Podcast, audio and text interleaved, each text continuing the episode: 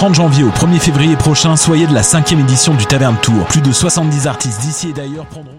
Du 30 janvier au 1er février prochain, soyez de la cinquième édition du Taverne Tour. Plus de 70 artistes d'ici et d'ailleurs prendront d'assaut les tavernes de l'avenue du Mont-Royal, du boulevard Saint-Laurent et de la rue Saint-Denis. Voyez entre autres Dear Roof, The Sallies, À la Claire Ensemble, Fred Fortin, Daniel Romano, Joseph Edgar, So Cold, Folaxoid, Buzz Holes, Matt Vezio, Bon Enfant, Jonathan Person, Fudge, Mélanie Venditti, Birds of Paradise et plusieurs autres. Consultez toute la programmation et procurez-vous vos billets en ligne au tavernetour.ca. Une présentation de la Caisse des Jardins du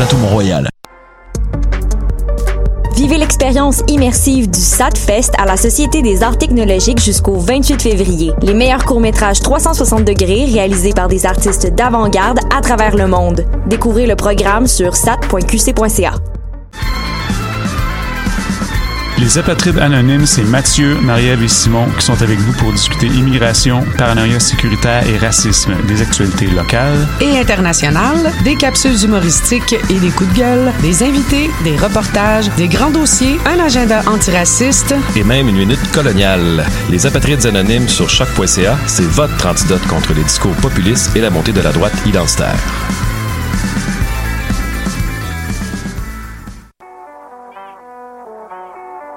What? Et c'est Robert Nelson de À la claire ensemble sur les ondes de.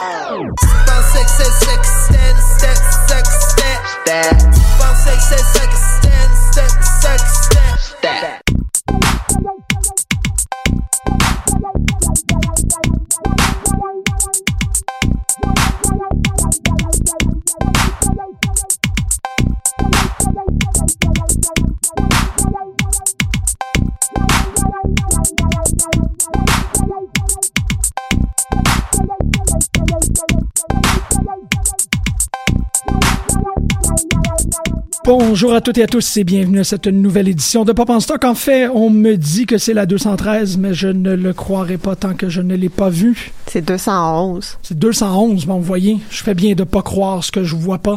Et je fais bien aussi d'être en compagnie de Megan. Merci beaucoup d'être là parce que des fois, là. 211? Ouais, ben, en tout cas, la, la dernière qu'on avait faite, c'était 210.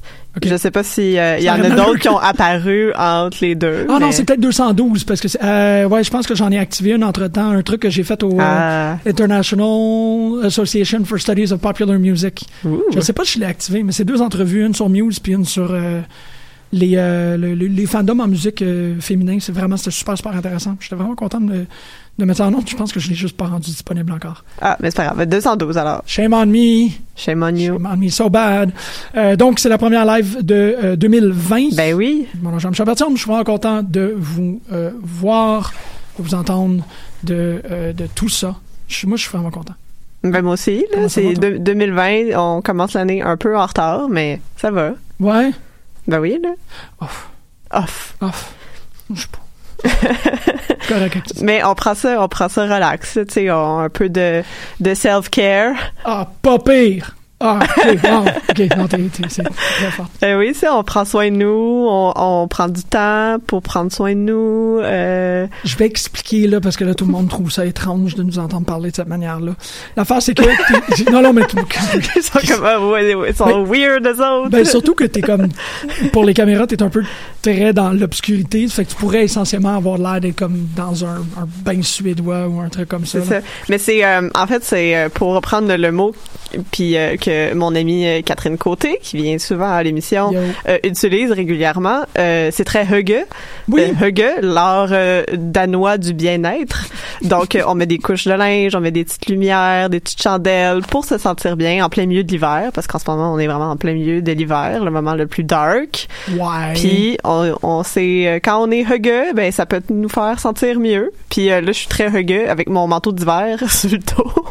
je sais pas que je m'en vais bientôt, mais j'ai un peu froid. Oui, oui, oui. Ouais. Ben, effectivement, il fait quand même froid. mais c'était en fait, c'était un préambule plus ouais. pour comme, comment ça va être weird cette session-ci, parce que ouais. euh, tu t'es super occupé. T'as plein mm -hmm. de nouveaux trucs. T'as les rescapés du temps. Les rescapés du temps, Radiorama, sur les ondes de CISM. C'est euh, des voyages dans le temps, mais aussi des aventures de bureau. okay. Fait que c'est, c'est basically The Office rencontre le, dans une galaxie près de chez vous, si on veut. Quel beau pitch! Ouais. Shit! C'est aussi cave que ça. Ben, c'est déjà. euh, non, non, je, moi, je, m'oppose à l'expression que c'est cave. Euh, non, mais c'est une, une- d'une bonne manière. C'est pas péjoratif du tout, là. Ah. C'est des jokes très niaiseuses. On a beaucoup de plaisir. Ça fait partie de votre hug. Ça fait partie du hug. Écrire des scénarios. Le mot hug est plugué à peu près quatre fois dans les épisodes à date. Peut-être plus partie de l'esthétique du care dans ce cas-ci. Ouais, peut-être. OK. Bon, on va revenir à ça. Mais bon, bref, euh, ce que On ça n'est pas hors sujet en ce moment, pas en tout. Non, c'est ça qui est étrange. C'est que parce que tu euh, t'entreprends ça, ben l'émission tombe un peu sous mon égide. Puis, ben moi, l'émission, c'est toujours comme Hey, je me demande s'il y a quelque chose là. Puis, ben aujourd'hui, c'est, euh, ben, vous l'avez vu dans, dans l'entête, c'est Agretsuko, qui est un manga qui est co-fait par Netflix. Mais fondamentalement, je veux quand même le dire immédiatement, c'est pas de ça qu'on va parler pendant une heure. C'est juste que j'ai écouté quelques épisodes de ça, puis je me disais, il doit avoir, ça doit vouloir dire quelque chose par rapport à où on est en société. Et évidemment, ben, tout ça, euh, vous l'aurez deviné, c'est par rapport à l'esthétique du care. Et l'esthétique du kawaii. L'émission, comme vous avez vu, je l'ai intitu- intitulée La colère kawaii, parce que c'est un peu à l'image de qu'est-ce, qu'on, qu'est-ce qui nous est présenté dans Agretsuko. C'est ce contraste-là qui existe entre des figures extrêmement adorables, parfois totalement déchaînées dans un univers qui est, euh, qui est proche, mais en fait, qui est, qui est tiré directement de l'imaginaire du, du black metal. Et en écoutant ça, ben c'est ça, j'étais comme, ah, y il y a définitivement quelque chose. On est dans un autre, euh, on- évidemment, quand, quand on est arrivé en 2020, on est tombé aussi dans un, une autre époque, là. Tu sais, C'est comme, Oui. ça a commencé avec euh, la Troisième Guerre mondiale, ensuite il y a eu... La euh, pandémie de coronavirus, puis euh, l'Australie, et ensuite, on- Offer. on, on est, c'est, devenu très concret très rapidement. Ça fait juste comme 3-4 semaines, là. Fait que Ouais. c'est un peu rough. Donc, j'étais très curieux de cette espèce de, de transition-là et de, des contrastes, en fait. De toute la célébration qui est autour du 1er janvier. Puis Mhm. comme, hey! New Year, New Me. Ouais, puis comme, oh shit, non! Comme, On fait table rase, on commence à nouveau, ça va bien aller. Boom! Troisième guerre mondiale. ben, effectivement, ça fait, ça fait table ça. rase, Ouais, mais peut-être pas dans la direction que tout le monde voulait Qu'on espérait. en tout cas. Exactement.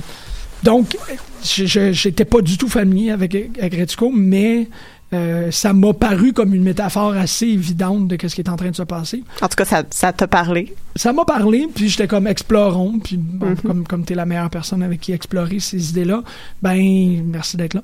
Parce que tu viens alimenter euh, une, une folie. Merci d'avoir suggéré euh, ce thème-là. Euh, on en parlait un peu avant d'entrer en onde, puis je pense qu'il y a beaucoup de choses à explorer.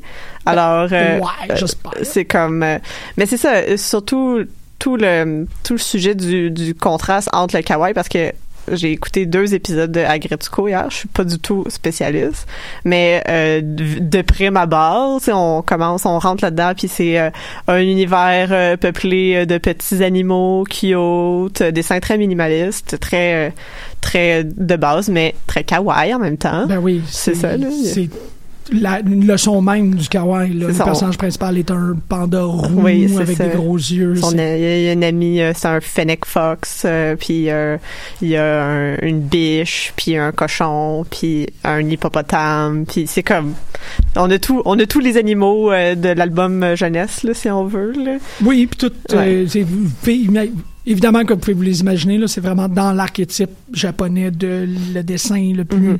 Hello Kitty possible. là. Euh, on, on va s'entendre. Ouais, Mm. c'est ça. Mais en même temps, là, on découvre très rapidement que euh, elle vit euh, le personnage principal dont j'ai complètement oublié le nom, Retsuko. Retsuko, merci. C'est Agretsuko. Ouais, c'est le, ça. Le, le- le personnage s'appelle Retsuko. Retsuko, euh, c'est elle vit dans un monde euh, euh, trop un peu trop familier où euh, la société capitaliste et le sexisme et tout ça rendent sa vie complètement insupportable. Fait que son seul exutoire, c'est d'aller chanter du métal au karaoké le soir. Exactement. Merci. tu t'es rendu directement au point. Puis c'est là où ça, ça devient comme une affaire de oh, Ah, OK. Ben là, on est en train de dire quelque chose parce que le poids de la, de la société contemporaine dans laquelle Retsuko existe Mhm. euh, et qui est la nôtre aussi, conséquemment, malgré qu'on n'est pas des personnes de bureau. Là. Rock on n'est pas des personnes de bureau, mais on on, on quand même on peut euh, euh, s'identifier euh, à certaines aventures qu'elle peut vivre. Oui, oui, oui. oui. Ben, oui, absolument. Plus toi que moi. Ben, ouais, pour la moitié, mettons. Ouais, j'avoue. Ouais. Non, non, la moitié sexisme, là, ouais. Puis même là, j'ai quand même eu des moments. Euh, puis c'est ça, puis c'est, ça devient que Retsuko le soir va euh, se, se paye un espèce de Ben, chambre- les karaokés euh, japonais euh, dans la chambre privée et tout. là, Oui, ouais. mais que moi je pense que c'est la première fois que je voyais quelqu'un y aller tout seul. Il y avait quelque chose de très intriguant par rapport Mhm. à ça qu'elle se paye cette chambre-là seule pour juste sortir le méchant sous la forme de, du de the blackest metal you imagine. Et euh, ça, c'est ça. Ben, comme je disais, il y a comme plein de questions qui ont émergé par rapport à ça sur le fait que bon, euh, on, est dans un peut-être un pivot par rapport à la, la culture kawaii. Bon, rapidement pour les gens qui n'ont pas nécessairement des grands des grands référents par rapport au kawaii, c'est tout ce qui est le mouvement du cute. En fait, kawaii, ça traduit assez librement comme comme lovable, comme aimable, cute, adorable. C'est tout ce champ-là, les gros yeux, euh, les C'est très codifié dans le dessin japonais. Là, aussi, Exactement. C'est euh, en fait, ça veut euh, le kawaii provient, le- les caractères proviennent de Kao Hayushi. Ça, j'ai trouvé ça vraiment intéressant d'apprendre que c'est, euh, ça se traduit librement par euh, le, le visage, ton visage qui brille. Oh. Ouais, euh, one's face aglow, donc cette espèce de, de qui là. Ouais, oui, que t'as super bien, c'est ça, tu viens de le mimer, tu sais, l'espèce de petit iris qui Ah, ah. oscille un peu lumineux. Euh, je ne savais pas non plus, mais on retrouve le terme kawaii. En fait, il a ses origines au 11e siècle dans un Oh. roman qui s'appelle The Tale of Genji, écrit par une femme, Lady Murasaki. Euh, Puis, dans les années 70, ça a été repopularisé comme style calligraphique. C'était vraiment dans l'utilisation d'une calligraphie qui évoquait quelque chose d'adorable. Donc, le kawaii était beaucoup plus dans la façon que les gens écrivaient. Mais là, depuis les années... Ben, en fait, depuis la, la- la capitalisation, depuis le- le- la modernisation du Japon, ça a pris une envolée extrêmement exponentielle.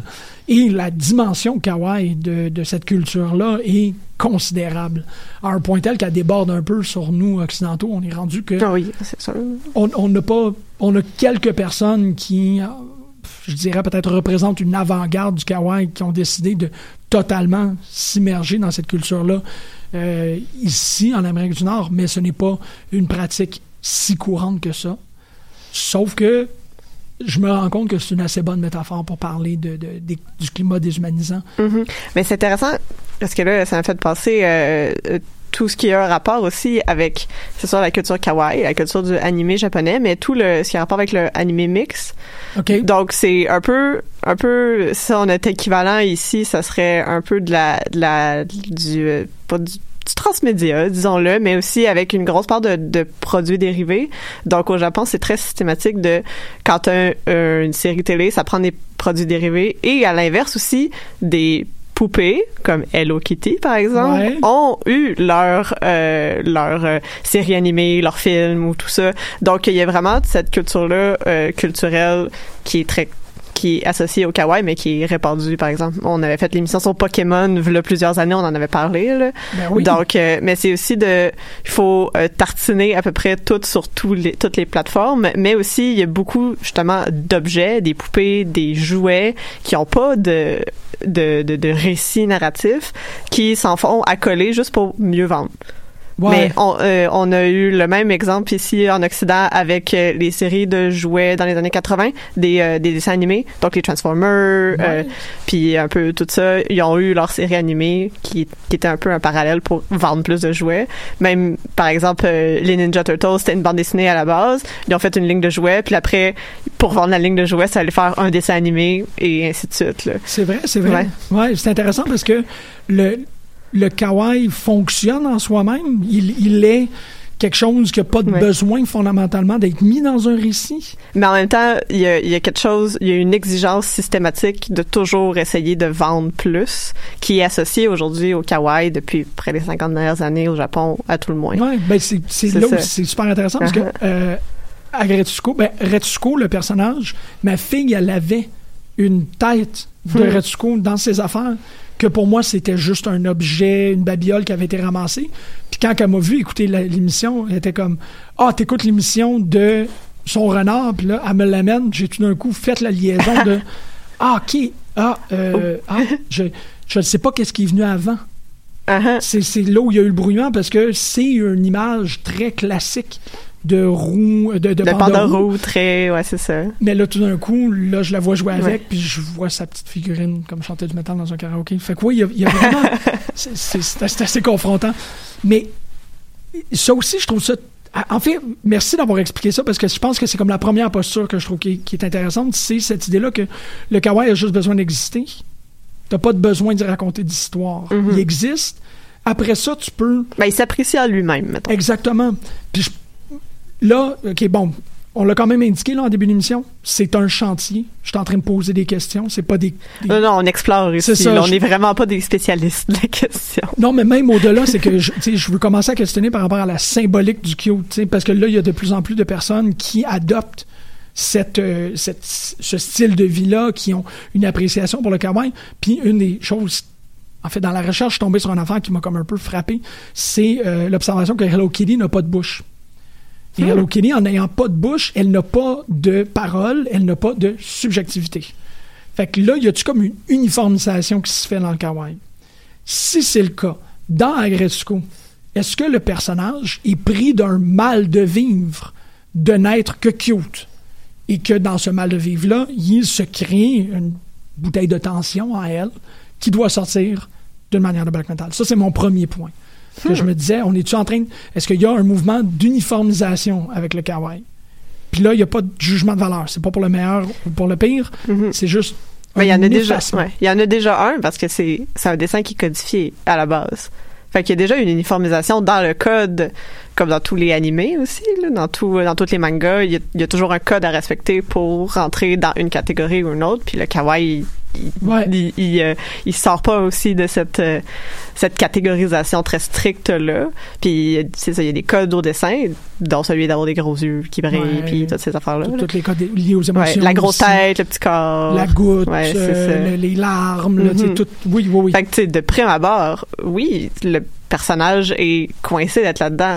Peut-être. Mais il y a aussi, qu'est-ce qui est intéressant, je trouvais, avec Agretsuko, c'est, c'est tout le message très politique qui vient à travers de, Oui. c'est, c'est du, c'est du kawaii, c'est du cute, mais en même temps, le message est très, très explicite. C'est comme, ma vie, c'est de la merde, ma vie de bureau, c'est de la merde, j'ai mon boss, tout le monde est sexiste avec moi, puis je peux rien faire, puis je me sens comme, tu sais, j'ai pas d'argent, puis je suis obligée d'avoir cette job. C'est, comme ça devient dark très rapidement. là. Mais ça, cette vie de bureau-là, bon, ça, c'est. Mais c'est ça, il peut avoir un parallèle aussi entre le fait que c'est peut-être qu'elle sent coincée là-dedans autant qu'elle sent coincée dans sa vie. Oui, exactement. C'est ça, il y a comme un, il y a un va-et-vient entre le fond puis la forme là ici qu'on peut. Ben, c'est que ça, ça se voit dans l'idée de, de vivre cette vie-là. Bon, là, je, tu sais, je, je trahis un peu mon âge par rapport à qu'est-ce que. C'est comme les grandes influences, mais l'idée d'uniformiser les gens euh, dans une façon très post-industrielle, de dire, ben, vous avez toute la même vie, là, là. Ben, le kawaii est aussi fondamentalement ça. Le kawaii exclut tout ce qui est cute à l'extérieur de ses codes. Le, le kawaii, comme tu disais, doit respecter ses propres codes pour être considéré comme cute. Et tout ce qui est pas respectueux de ces codes-là, ben, C'est ça parce que tu dis, non, toi, t'es pas kawaii. C'est mon, comme si tu mon, mon exemple que j'avais, je t'avais mentionné plus tôt, c'est le, le bébé Yoda, là, le The Child dans The Mandalorian. Ouais. Il est pas kawaii, mais il est cute. Il est vraiment vraiment cute. En quoi il est pas kawaii? Mais il est pas kawaii au sens propre de kawaii. Je ne sais pas. Ça prendrait d'autres types de codes parce que c'est comme il exprime pas ses émotions avec une petite goutte sur le bord de sa tête. Ouais, là. ouais. Oui, mais donc, ça veut dire que le, ouais, le kawaii, ça serait essentiellement juste un dessin. Parce qu'il y a quand même les gros yeux, il y a quand même le petit corps, il y a la grosse tête. Ouais, c'est ça, mais en même temps, il y a personne qui a dit Ah, le bébé Yoda, il est kawaii. Non, ça n'a pas été fait, ça? C'est pas très. Ben, tu il, est juste- vrai. il est juste vraiment, vraiment cute. Ouais, ouais. Tu sais, il y a ça aussi, il y a comme aussi, la, il y a une distinction culturelle, évidemment, parce que c'est une création occidentale, là, comme, Oui, mais, mais tu vois, ça, c'est super. Ouais. Tu dis ça, tu sais, je suis comme, mais y a-tu un spectre du kawaii? Y a-tu comme un, un spectrum, excuse-moi, je veux plutôt dire, pas un spectre comme dans le, comme un fantôme du. Oui, oui, pas le spectre de Marx. non, mais, mais comme, euh, est-ce que, est-ce qu'il y a, c'est parce que, bon, on, on va le prendre là, sur une échelle. Bébé, euh, ouais, the, the, the creature, comment qu'il l'appelle? The child. The child, ouais. Bon, whatever. Je pars de deux. The creature, the, the child, euh, est plus kawaii que Babou Frick. Oui. Mais les deux ont des caractéristiques Ouais. kawaii communes. Mais Babou est moins cute que The Child. Ça, c'est. Il est plus un- C'est il juste est- toi, là. Il est juste un comic relief, tu sais, parce que parce que The Child il parle pas, c'est un un enfant Il n'a pas accès au langage. C'est un bébé. Il fait juste comme. Puis c'est ça, là. Fait juste quoi? Il fait des bruits de bébé. Ah. C'est quand tu l'écoutes avec des, euh, des sous-titres, la série, euh, c'est comme un sous-titre sur deux, c'est The Child Coos. Wow! C'est juste ça. Ouais, mais c'est ça. Ouais, C'est ça. Parce que Alors que Babou, c'est un adulte. C'est il peut pas être cute comme un enfant parce que c'est un adulte qui a accès au langage. il a accès au langage. Il me semble qu'il dit Ben oui. juste comme. Non, non, il, il se présente un moment donné aussi. Ah ouais? Il dit, euh, yeah, mon... parce que quand il demande, genre, ah, vous êtes qui? Après qu'il se soit fait enlever la mémoire, là. C'est 3 PO. C'est trop PO. Il dit, ah, vous êtes qui? Puis là, il fait comme, non, moi, mon nom, c'est Babou Freak. Puis, Tu vois, c'est drôle dans ma tête, il y a la voix du, euh, du gremlin super éduqué dans Gremlins 2. Parce que j'ai complètement oublié ça. Bonjour. Ouais, il m'arrive parfois de lire des romans de Suzanne Sontag. euh, wow, OK. oui, mais il, se- il a, il a accès au langage, mais si, mettons, le, l'anglais, entre guillemets, là, si on veut, le, le common de, Le, le common de Star Wars, pour utiliser un mot de Donjons et Dragons, c'est, c'est, c'est pas sa première langue, fait que c'est sûr qu'il est pas fluide, mais il est sa langue à lui aussi. OK, OK. Puis il parle avec les autres personnages dans sa langue à lui, parce que ça c'est juste l'air d'un, d'un babouillage, là, mais. c'est comme une typologie du cute, là. Ben oui, c'est ça. C'est ben, c'est pour ça que je parlais d'un spectrum. Uh-huh. C'est qu'il y a, puis tu vas me voir parce que je vais aller, je vais aller chercher d'un autre côté. Mais c'était important pour moi dans l'émission de parler de cette ligne-là. Sais, ultimo kawaii, si on peut dire, là, comme le kawaii par Mhm. excellence, le kawaii prime, puis tout, ça serait Hello Kitty. Puis là, tu as des déclinaisons jusqu'à... euh, honnêtement, là, je veux, parce que je veux pousser dans l'espèce de réalisme qui reste dans cet environnement-là, je me rendrais jusqu'à au- à l'opposé, qui est BoJack Hors- Horseman. OK. On va revenir à ça. Parce que je veux quand même parler de ces contrastes-là. Je veux d'abord, avant tout, bon, on en a très bien parlé, du contraste qui existe entre Qu'est-ce que de cute puis l'univers peut-être plus personnel, émotif, euh, incontrôlé de euh, Retsuko, le métal. Cette semaine, ou du moins, la, non pas cette semaine, la semaine dernière ou la, semaine d'avant, le euh, nouvel album de Poppy est sorti. Puis j'étais curieux, je me suis dit ça vaut vraiment la peine d'essayer d'écouter ça au moins parce que c'est quelque chose qui est quand même spécial.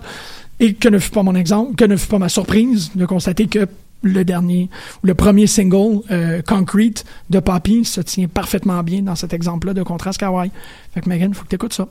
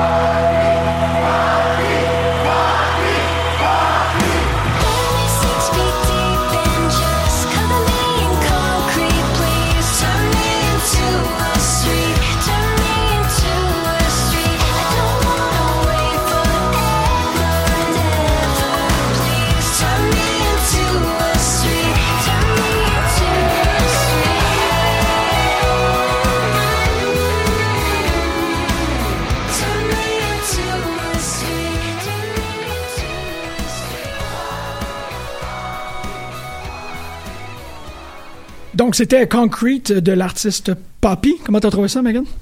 Mais c'est ça. euh, c'est c'était écœurant. Mais euh, Magique. c'est magique. Non, mais c'est ça, la première fois que ça m'a fait passer, euh, euh, aussitôt que j'ai entendu le, le petit refrain un peu plus euh, heavy, ça Baby Metal, le, le groupe coréen, euh, sud-coréen, là, qui fait du métal, mais qui est vraiment cute aussi. Moi, C'est je- la, première- c'est la première chose à laquelle j'ai pensé. là. Ben oui, c'est ça. Puis c'est, c'est- t'as raison parce que bon, il doit avoir un nom pour ça. Euh, Parce qu'il y a un nom, honnêtement, pour toutes, là. Ah oui, définitivement. Mais j'ai pas. C'est ça, tu sais, comme toutes les libellés, par exemple, avec Baby Metal, qui a quand même eu un grand succès. Ça fait quand même plusieurs années de ça, là. C'est pas, pas quelque chose de récent, là. Mais c'est ça, mais tout le monde dit c'est c'est de la K-pop et du métal, c'est tout. Il n'y a pas de y a pas de terme. Tu sais, il y a, y a le Moa Kikuchi, je pense, qui est le, le Scream and Dance, OK. mais c'est c'est pas C'est pas exactement ça. exactement, c'est que c'est pas une une cohabitation de ces deux univers là. Initialement quand je pensais à Gretsuko, je pensais à Metalocalypse, Deathlock. Mais ça fonctionne pas. Deathlock a pas de composante adorable. Il y a peut-être Tuki Wartooth qui est assez niais pour être considéré adorable, mais je pense que c'est plus un statement sur les drummers ou les bassistes que sur la véritable idée d'être sur le kawaii. ben oui, c'est ça. Ouais. Fait que non, il y, a- il y a quelque chose. Puis là, bon, comme comme je disais en, en intro, avant de partir en musique, je commence à écouter ça, puis je fais, Hey, c'est pas, il y, y a un courant musical. Là. Oui, non, c'est pas, c'est- pas quelque chose de unique. Là. Il, y a, il y a plein d'autres bandes qui font des trucs un peu similaires. Mais c'est intéressant de comme comparer, euh, parler aussi de la tune elle-même, parce que une des composantes kawaii qui est très présente dans Agretsuko, c'est euh, parce que le kawaii est très connoté féminin. Oui. Donc la voix aiguë aussi fait partie de, de ce, ce type de code-là. C'est comme le personnage, c'est un personnage féminin avec la petite voix, puis ça parle en japonais parce que c'est japonais. Puis un peu la même chose dans la chanson. euh, il- tu sais, il y a des bouts un peu plus rough. Puis là, quand on arrive dans le refrain où elle chante vraiment, vraiment aiguë, puis c'est comme très jovial, puis t'as envie de comme te, te pencher d'un bord puis de l'autre, puis de faire brasser ton manteau d'hiver. Yay! Puis euh, oui, c'est ça. Fait ça fait aussi partie de la composante où il y a comme l'agressivité euh, très justement violente entre guillemets pour parce que j'ai pas les bons termes pour ça euh, de la musique métal elle-même qui est très comme justement qui, Ouais, ben, qui qui- impose aussi par euh, Mais je trouve que tu rajoutes quelque chose de vraiment intéressant par rapport à ça, parce que je ne crois, je ne, j'avais un peu ignoré la composante féminine. mhm. et que t'as dans Aretsuko, puis possiblement dans Papi, puis possiblement dans plein d'autres Mhm. trucs, une façon de bien décrire euh, l'écœurement féminin. ouais Tu cette, cette idée-là d'avoir à respecter des codes, d'être traité et Ouais. d'être jugé par ce respect des codes-là, que ce soit des codes du kawaii ou les codes esthétiques ou les codes de bonne Mhm. conduite féminine, et ce trop-plein émotif interne qui finit par sortir dans une espèce d'agressivité. T'as peut-être là une métaphore. Ouais. Ben, je suis pas en place si- pour le pour revenir à Gretzko, t'as comme les trois personnages féminins, en tout cas dans les premiers épisodes, là, Ouais. t'as comme trois personnages féminins qui sont présentés en premier. T'as Retsuko, qui est comme la, la girl next door, euh, Pandorou, très average, qui a de la misère à s'affirmer, mais qui, est comme, qui est très connotée féminine. Ouais. T'as euh, la biche, qui est comme, espèce de petit Bambi. qui est- Feneko. mais là, ça, c'est, ça, c'est l'autre. Ah oui, non, c'est le. ah, ouais, t'as le gars. J'essaie de le trouver en Ouais, même c'est temps. ça. Qui, elle, est, elle, elle, le personnage est connoté ultra féminin. Fait que ça met des petites robes roses, elle a des petits euh, Tsunoda. Qui est une gazelle. qui est une gazelle. Ouais. Ok, puis c'est ça. Puis c'est aussi son attitude, c'est d'essayer de séduire, puis de un peu euh, têter le boss pour être dans les bonnes grâces. Mais elle utilise ses charmes féminins pour arriver à ça. Mhm. Puis t'as Feneko, qui est un autre personnage féminin, mais qui est connoté très neutre. Fait qu'il n'y a pas une connotation. Je trouve que c'est un personnage qui fait très non-binaire, en fait, dans la manière dont elle se présente. Mhm. Parce que, tu sais, pas si, si tu verrais le dessin puis tu pourrais pas dire si c'est un personnage féminin ou masculin. Ouais. Fait que, tu sais, il y a comme ces trois gradations-là où Feneko est un personnage très étrange qui stalk tout le monde sur les réseaux sociaux, qui fait semblant qu'il, que comme, elle s'en fout des gens, mais dans le fond, elle est obsédée par les gens. Puis t'as l'autre qui est un été ultra féminin. Puis t'as Retsuko qui est un peu entre les deux. Puis qui essaie de se trouver, j'ai l'impression, là-dedans, entre ces deux extrêmes-là. Mhm. Fait que, tu sais, il y a- il y a ces codes-là qui sont mis de l'avant, puis qui sont différentes euh, façons de... J'ai pas... D'interagir dans le monde? ou- Mais de grader le kawaii, si on veut. Si Ah, on, ok. vient à ton spectre. Ouais, euh, ouais, ouais, c'est vrai. c'est ça, là, t'as comme, t'as l'ultra féminin puis t'as le middle, mais tu vois que l'ultra féminin est plus kawaii que, Ben que même, tu vois, c'est même dans leur dans leur attitude, je dirais que comme tu disais, Tsunoda est plus kawaii parce que elle est visuellement kawaii, mais Mhm. elle est aussi kawaii dans son attitude. ouais, c'est ça. Là où complètement de l'autre côté, Feneko est kawaii visuellement, Mais pas dans Mais- son attitude. totalement désintéressé. Ouais. Donc c'est un personnage qui devient moins kawaii dans le spectrum. de-. Ouais, ouais, ouais, c'est ça. Mais tu vois, je- effectivement, je suis pas trop prête à, me prononcer sur ça, mais peut-être que Agretsuko, Poppy, est capable de canaliser certaines, euh, euh, ou du moins d'être capable de faire la démonstration de certaines agressivités ou de, de frustration du monde contemporain. Mhm. C'est- Mais tout en respectant aussi ses codes. Oui, Au sens exactement. où on réutilise, c'est comme, on réutilise les codes pour exprimer quelque chose de spécifique parce qu'aujourd'hui, on est, on a de la misère à penser à l'extérieur des codes aussi. De Ah. comme, de, de se dire, il y a quelque chose de très kawaii, connoté féminin. Techniquement, c'est euh, inoffensif, entre guillemets, ou c'est, Ouais. la connotation euh, féminine euh, classique. euh, des affaires très sexistes. Mhm. Puis t'as le métal qui est à l'opposé connoté masculin parce que agressif. Ouais. Puis là, quand on, on rencontre ces deux choses-là, ça fait comme une espèce de subversion où le contraste nous force à penser à l'extérieur des codes, mais à partir de l'utilisation des codes.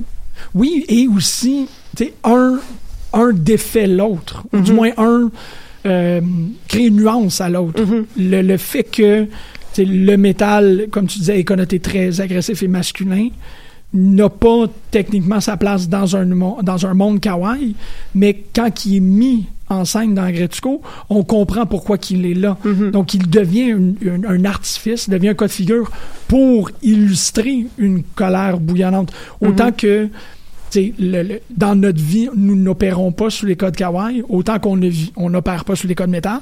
Non, en effet. Mais les émotions sont quand même là. Il y, y a un des trucs par rapport à la neutralisation des émotions dans le kawaii Mhm. et dans l'extrapolation des émotions dans le métal. Dans l'excès. Oui, exactement, qui comme qui, se balancent ou qui deviennent un contraste très euh, non, j'allais dire criant là.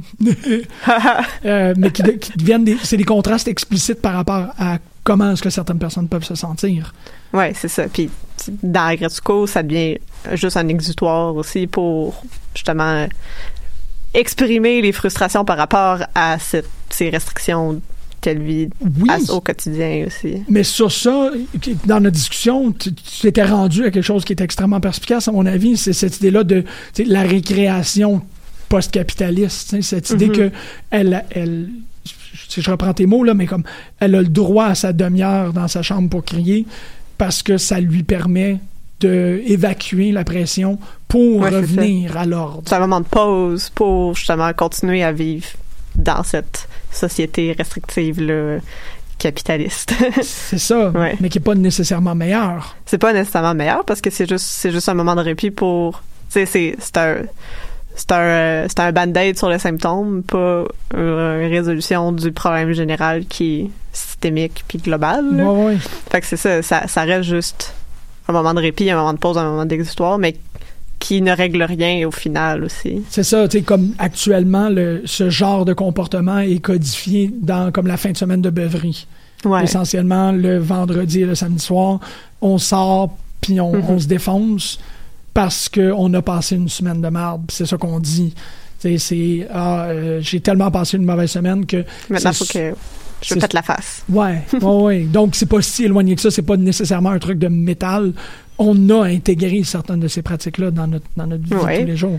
Puis à l'inverse, on parlait du self du self-care au début d'émission. Ouais. C'est un peu la même chose, mais à, à l'inverse, au sens où tu te défonces pas la face, tu prends un bain puis tu fais tu fais brûler des chandelles.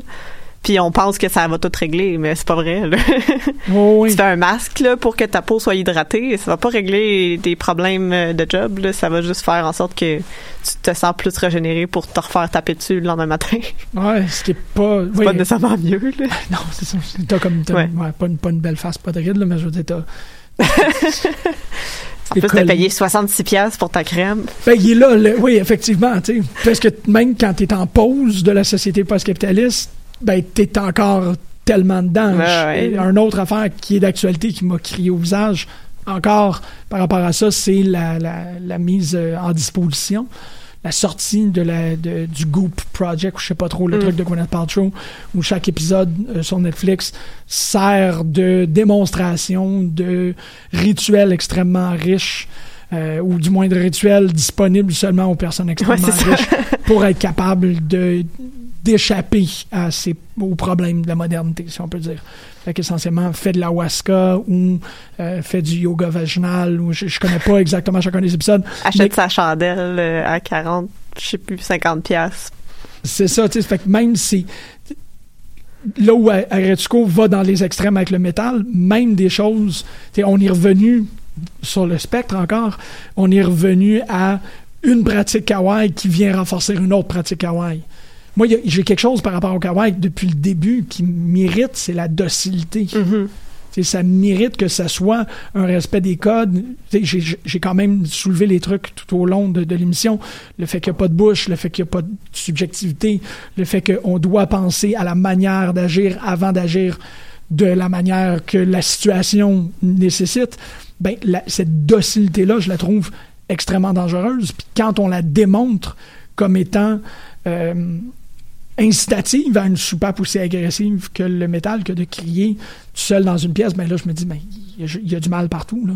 Euh, c'est pas... Il y a euh, du mal partout. ben, c'est pas... c'est- c'est- je veux dire, c'est pas un modèle tenable, mais c'est comme une espèce de... Non, mais c'est une très euh, juste métaphore pour euh, beaucoup de choses euh, et notamment justement vu que c'est codifié féminin c'est si on, on le met en rapport avec l'école féminin Ouais. classique ça revient au même parce que la docilité c'était l'apogée de la figure féminine fallait qu'elle soit docile et qu'elle parle pas et, et compagnie là fait que c'est sûr que comme de d'exprimer ses frustrations à, à partir de quelque chose qui est codifié comme agressif c'est aussi une, tentative de prendre de reprendre le contrôle sur sa vie mais aussi de subvertir ces codes-là puis de dire ben je suis pas juste un kawaii je suis pas juste un, un kawaii je suis comme plus que ça mais en même temps j'ai pas d'espace pour l'exprimer j'ai une demi-heure fait que je vais tout exprimer en une demi-heure de la façon la plus rough possible Ben, 15 minutes. Ah oui, une demi-heure de. Oui, ce que je pensais que je parlais de l'épisode. Je comme les épisodes durent 15 minutes, c'est encore moins de place. Mais Ouais, oui, t'as raison, la une planche qu'elle une en temps à Gretzko Grrr! ben, ou dans la toilette devant sa pause Oui, c'est vrai, c'est vrai qu'elle fait ça dans le deuxième épisode, puis que les gens passent devant. là. Mais tu vas voir l'oiseau puis le, le gorille, là, sont extraordinaires. Euh, donc, je vais te poser cette question-là, parce que moi, je suis pas capable d'y répondre. Hein? Est-ce que Agretsuko est euh, constructif ou nocif? Ça fait-tu continuer ces archétypes-là?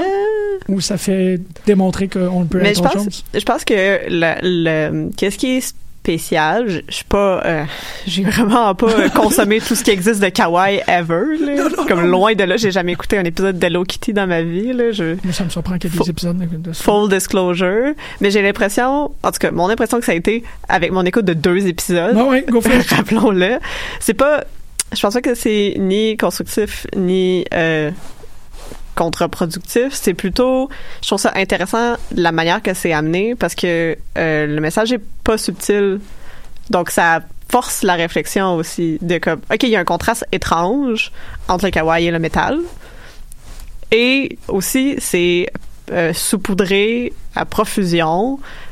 C'est comme on est allé fort sur Ben euh, oui. l'assaisonnement. De commentaires comme ah euh, je pensais que je pouvais faire ça. Ah non les femmes ont pas le droit de faire ça dans notre compagnie tu sais c'est même pas subtil. C'est comme ah oui ma job est en train de comme m'enlever toute ra- raison de vivre et ouais. euh, comme absorbe tout ce qui reste de beau dans mon âme tu sais c'est même pas je pense qu'il y a comme quelque chose qui libérateur in- qui est tellement in your face que ça te force de te remettre en question aussi. OK.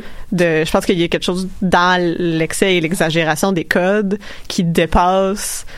C'est, pas dans la subtilité, c'est plutôt dans l'excès, mais l'excès aussi nous force à se remettre en question Ouais. D'une pas certaine fuir manière. dans- devant tant, tant d'évidence. Non, c'est Ouais, ça, on te le met en face. Là, Ouais, c'est ok, comme, t'es comme, ok, d'accord, je, je le vois, je le vois. Je, je suis le, je suis le Ah. Alors que, c'est pour venir, parce que tu as mentionné BoJack Ben Horseman oui, plutôt. Merci, tu me. C'est, c'est ça, là. Une autre émission avec plein d'animaux. Ben oui.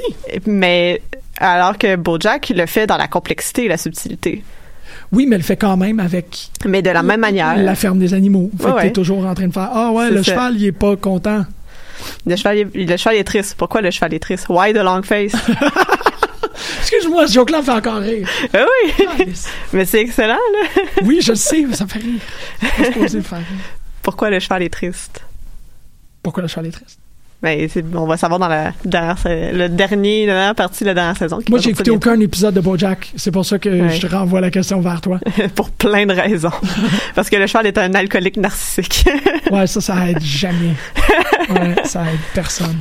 Mais c'est ça, mais BoJack Horseman le fait dans la complexité, la subtilité, tout en abordant des thèmes qui sont euh, très délicats et euh, très déprimants, mais de façon vraiment plus complexe, mais tout aussi intéressante à mon avis Oui. que Agridico peut le faire. Ben, je pense que ça fonctionne avec l'idée de désarmement. Mhm. C'est, c'est comme, ah, je vais écouter des petits bonhommes, je vais écouter des petits bonhommes que c'est des animaux. Mhm. Oh shit. Il y en a un qui est paranoïaque, schizophrène. Il y en a un qui est suicidaire, dépressif. Ouais, c'est ça, tout le monde ah, a des problèmes là-dedans. Puis tout le monde a des problèmes très euh, qui parlent de façon très euh, violente quasiment. C'est comme ça, ça vient te chercher à des places que tu pensais pas que ça venait te chercher, ça pouvait venir te chercher.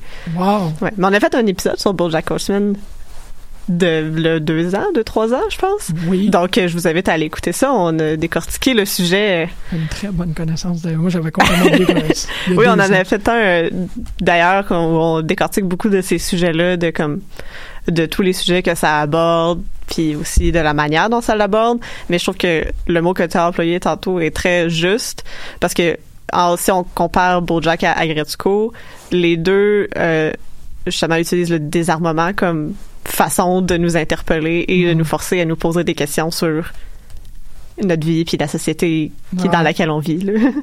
Bon, ben, garde, je vais prendre ce moment-là euh, pour. euh, on va prendre une pause musicale. On va écouter James Kochalka de son excellent disque James Kochalka, Kochalka Superstar, Our Most Beloved, la pièce euh, Talk to the Wookiee.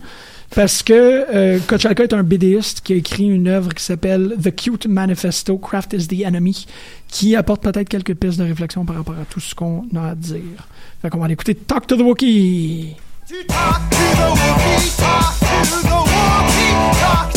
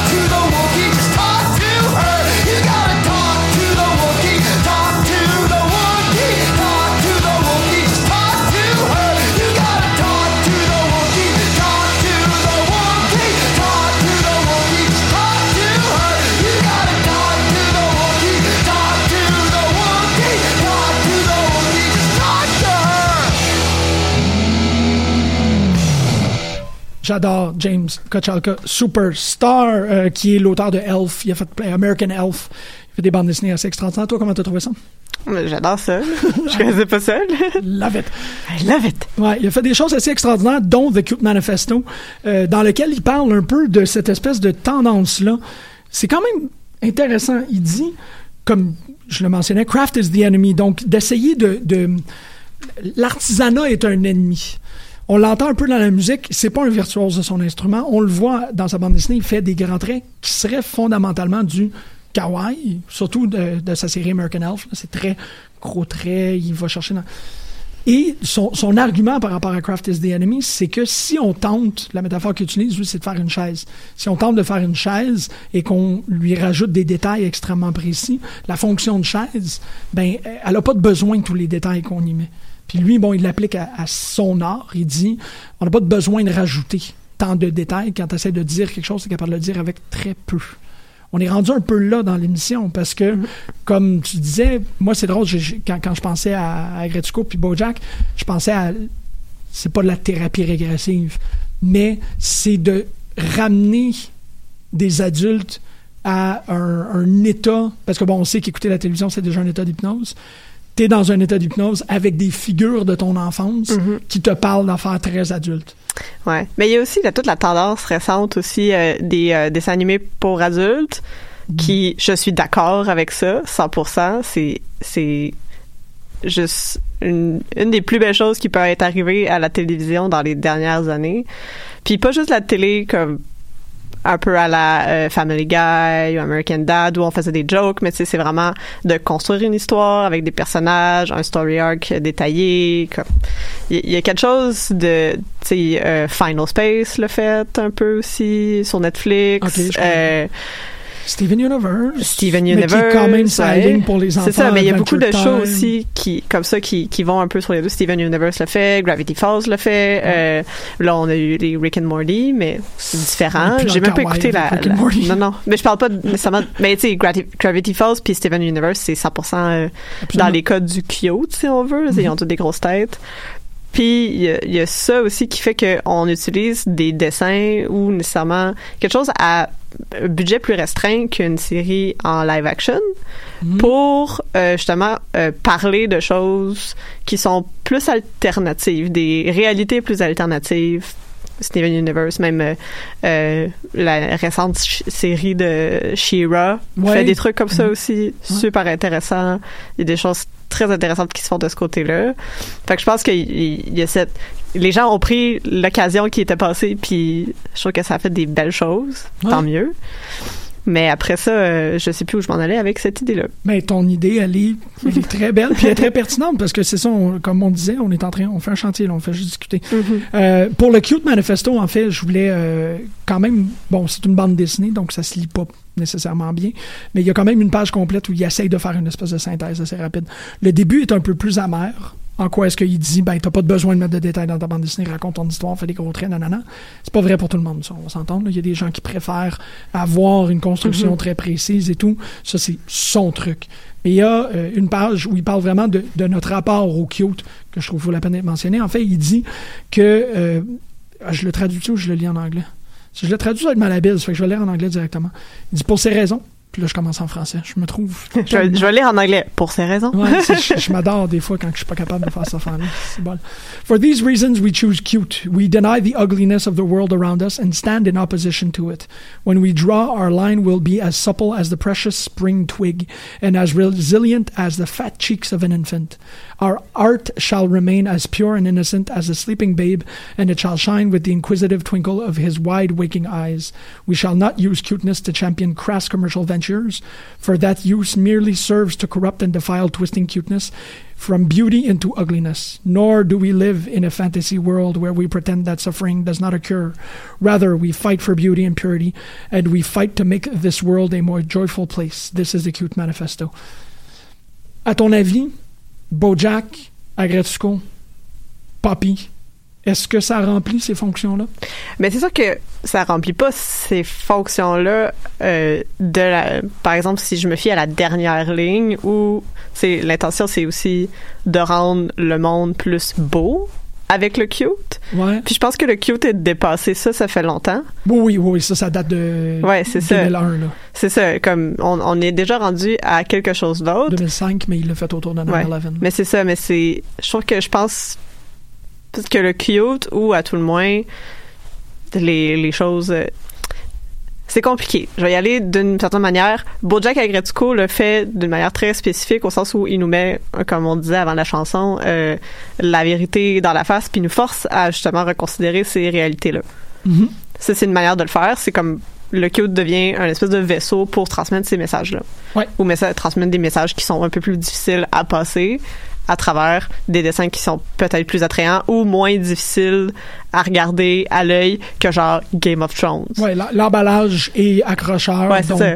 Surtout, mettons, euh, BoJack ou euh, Tuca and Birdie, les, euh, la, la dessinatrice qui a co-créé BoJack aussi, qui, qui, qui s'est sorti cet été puis qui a été annulé malheureusement. Oh. Mais c'est ça, les dessins, les couleurs sont vibrantes, euh, ça bouge vite, euh, c'est c'est très attrayant pour l'œil, mais en même temps, ça parle de réalité très adulte et contemporaine.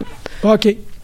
C'est un, pas de plus dans la direction, ou un pas plus profond dans la Oui. direction de Bojack. C'est ça, mais plus d'un point de vue euh, féminin, par exemple, parce que c'est deux personnages féminins, puis c'est ça a été créé par des femmes. Fantastique. Fait il y a ça de côté. Puis de l'autre, je pense qu'il y a aussi euh, parler de bébé Yoda tantôt, mais c- on va revenir avec ça. Il y a aussi euh, de l'autre côté euh, parce que je pense que toute la, la folie euh, qui est sortie un peu entourant la The Mandalorian, puis l'apparition du visage de The Child sur nos écrans, puis toutes les mimes qui en sont suivis après, il y a eu un mouvement généralisé de ah, le monde est vraiment désagréable à vivre, mais on va tout faire en sorte de protéger cet enfant-là parce que il est vraiment adorable, puis il nous fait sentir bien quand on le voit. Puis c'était beaucoup de gens qui disaient ah j'ai vraiment hâte à vendredi pour voir The Adventures of Baby Yoda Ouais. and his dad. tu sais c'est comme c'est Ouais. ça aussi de Mandalorian. Il y a eu toute une tendance, puis ça arrive quand même assez régulièrement euh, de voir c'est pour ça qu'on regarde des vidéos de chats puis des vidéos de loutres sur Internet. C'est parce que quand le monde est dark, on a juste besoin de voir un petit vidéo. Il y a deux loutres qui se tiennent la main puis qui dorment dans l'eau.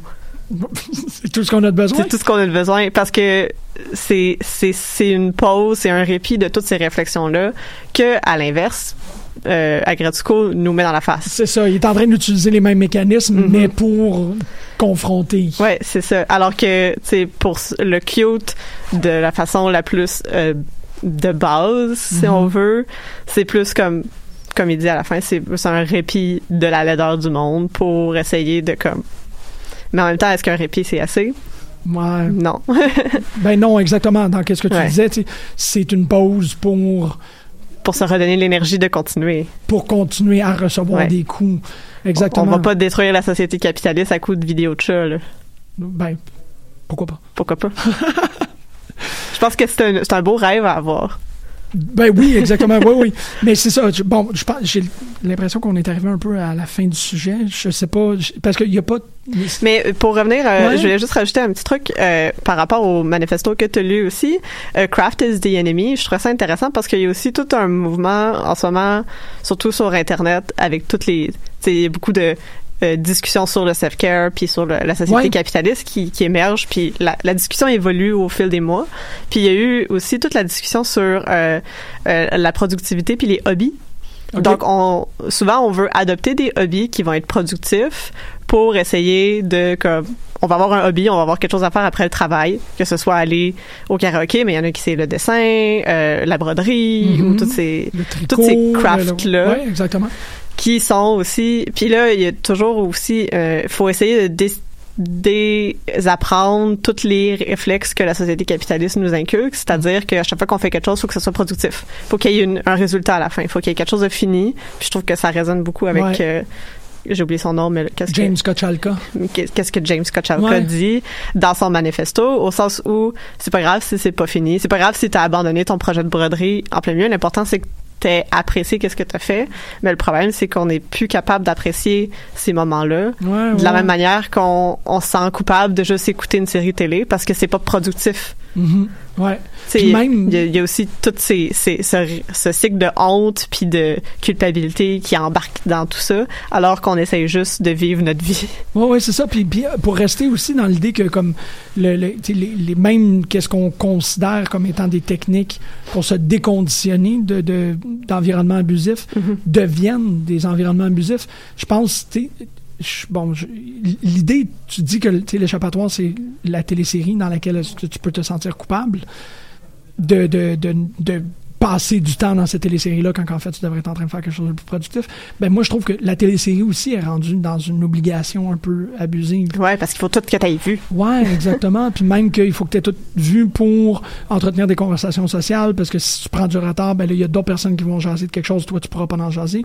On n'est plus nécessairement... Puis bon, évidemment qu'on on, on a une grosse ouverture ici dans qu'est-ce que tu viens de dire entre la, le parcours et la destination, Mhm. et qu'on n'est pas nécessairement en train de penser au parcours, on est en train de penser au produit fini, puis une fois que le produit est terminé, Ouais, c'est quoi sa fonction. on oublie d'apprécier le voyage. Ouais. Pas pire. Merci énormément pour tout ça. Sérieux, c'est- j'ai un très très beau mot de la fin. Puis euh, Ben, merci à toi. C'est une belle, une belle réflexion. J'espère je- qu'on va pouvoir continuer ça peut-être. euh, on verra. Peut-être. Ça nous tente. Juste Hein? une émission sur les vidéos de chats. On est-tu obligé? Ben on l'a fait les shops, ça a comme. Ok, les loutres. Ouais, c'est ça. On va y aller dans les loutres parce que je suis pas allergique. Si vous réécoutez l'émission de chat, vous allez voir qu'une des grandes raisons pourquoi ça n'a pas fonctionné, c'est parce que. Donc, on va aller écouter Élégie avec affect, puis on va remercier Megan de sa pertinence. Merci encore pour puis merci à toi pour tes questions et ta pertinence aussi. Ça me tentait.